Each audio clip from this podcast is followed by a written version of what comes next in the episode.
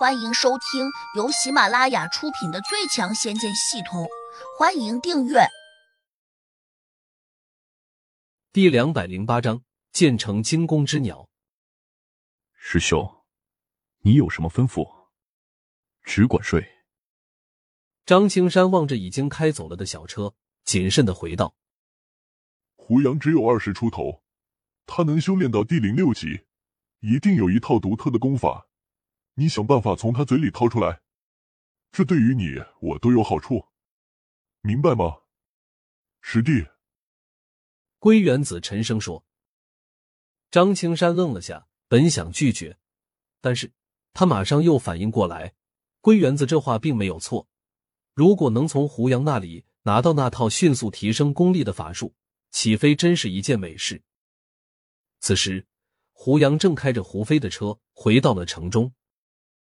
胡飞热切的说道：“哥，爷爷要是知道你跟我回家来了，他老人家一定会很高兴的。”胡杨摇了摇头说：“我不跟你回去。”他心里还在想：京城胡家虽然和自己有血脉关系，但那个家却早已经不是自己的家了。胡飞不解的问：“为什么你不跟我回去？”胡杨不答，反问：“你知道爸妈的情况吗？”胡飞迟疑了下，略有些黯然说：“在我很小的时候，他们就已经走了。他们是怎么走的？好像是得了什么病吧，我记不清了。那时我还小，这件事恐怕得问爷爷，也许他很清楚。”胡飞勉强挤出一丝笑意，又说。你跟我回去吧，爷爷已经老了，他要是知道我这个哥哥回来了，不知道会高兴成啥样呢。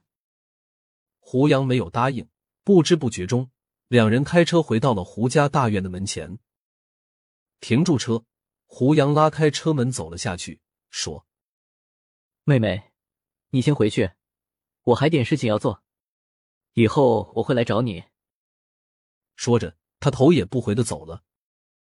胡飞急忙叫他，但是就在一眨眼的功夫，胡杨便在他面前凭空消失了身影。胡飞不禁连连叹息，又有些不舍，着急的念道：“哥，我以后想找你的时候怎么办呢？”胡杨并没有给他答案。医院里面，天色还未亮，秦佳明突然发现柳树的手机打不通了。他隐隐觉得有些不妙，心里不免焦躁起来。门口站着的那两个保镖正在打瞌睡，秦家明看了他们一眼，止不住喝道：“你们两个饭桶，把门给我守紧一点！”那两个保镖急忙立正，应了声是，一边假装警惕的往外面的走廊上查看。其中一人还小声嘀咕道：“秦少这是一朝被蛇咬。”实遭怕草绳啊！另一人说：“是啊，他和胡家大小姐乱来，被割了命根，怪得着谁呢？他因此得了妄想症，总以为有人要害他。在这京城里面，谁敢害他这个秦家大少爷，那不是在老虎嘴上拔毛吗？”秦家明心里越发有些不安，赶紧又拨了个电话出去，但是电话依旧没有人接，他不禁抹了下额头上的汗水。绝望的念道：“牛瓜皮这小子绝对没有胆子不接我电话，他该不会也被人端了吧？不行，我不能在这里坐以待毙，必须立刻转移。”秦少，你说什么？你要出院？你现在伤势严重，医生恐怕不会同意的。那保镖的话还没有说完，就被秦家明给骂了回去。老子去哪里？需要谁同意？给我滚开！说着，他挣扎着下了床，保镖赶紧过来扶着他坐到了轮椅上。就在胡飞走进胡家大院之后，胡杨纵身从围墙上跃了进去。虽然第一次来这里，但他还是觉得有点熟悉的感觉，暗自想：莫非自己小时候的记忆还没有完全消失？小心翼翼的跟着胡飞。胡杨猜测他可能会去找胡雅。果不其然，胡飞穿过一个庭院之后，来到了一个独立的小四合院前面。胡家大院占地较大，如同一个小型的公园，足见胡家在京城的地位。姐，我回来了。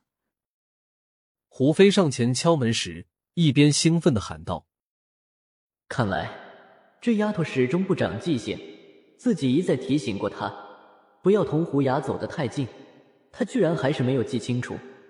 当然，这也难怪。胡飞自幼失去了父母。”除了胡老爷子比较亲近外，也只有胡雅可以自由自在的说话。即便他和胡雅感情说不上有多好，但在心理上还是有些依恋的。胡雅听到胡飞喊他，并没有马上去开门，他心里很是吃惊，因为他听见胡飞的声音似乎有些兴奋。胡雅第一个念头就是这不是好事。妹妹，你这么晚来找我，有什么事吗？胡雅穿着睡衣开了门，却没有让胡飞进去。胡飞笑逐颜开的说道：“姐，你的消息十分准确，我果然把哥哥找到了。”胡雅心里一震，低声念道：“胡杨果然很在意他这个妹子，难道他一直暗中在他身边保护吗？”他之前只是想把胡飞骗到嵩山南路去，并不能确定胡杨真会去那里。他表面上却不露声色的问：“你们兄妹已经相认了吗？”“认了啊，我哥对我可好了。”胡飞兴奋的说：“我哥的本事非常大，当时来了几个坏人，居然都不是他的对手，还被他……”胡飞忽然想到胡杨杀了人，虽然他说自己是警察，但是胡飞潜意识中认为警察也不能随便杀人。所以话到嘴边，他忙又顿住了。你哥把那些坏人怎么样了？胡雅紧张的问。都给收拾了。胡飞得意的说道。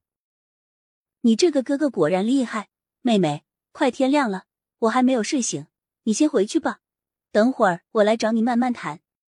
胡雅赶紧把胡飞支开。他现在心乱如麻。本来想借秦家明的手打击胡杨，没想到现在不仅是偷鸡不着反蚀把米，还有可能惹火烧身。等到胡飞走后，他急忙拿出手机，给秦家明打了个电话：“秦少，你派出去的人本事如何？”本集已播讲完毕，请订阅专辑，下集精彩继续。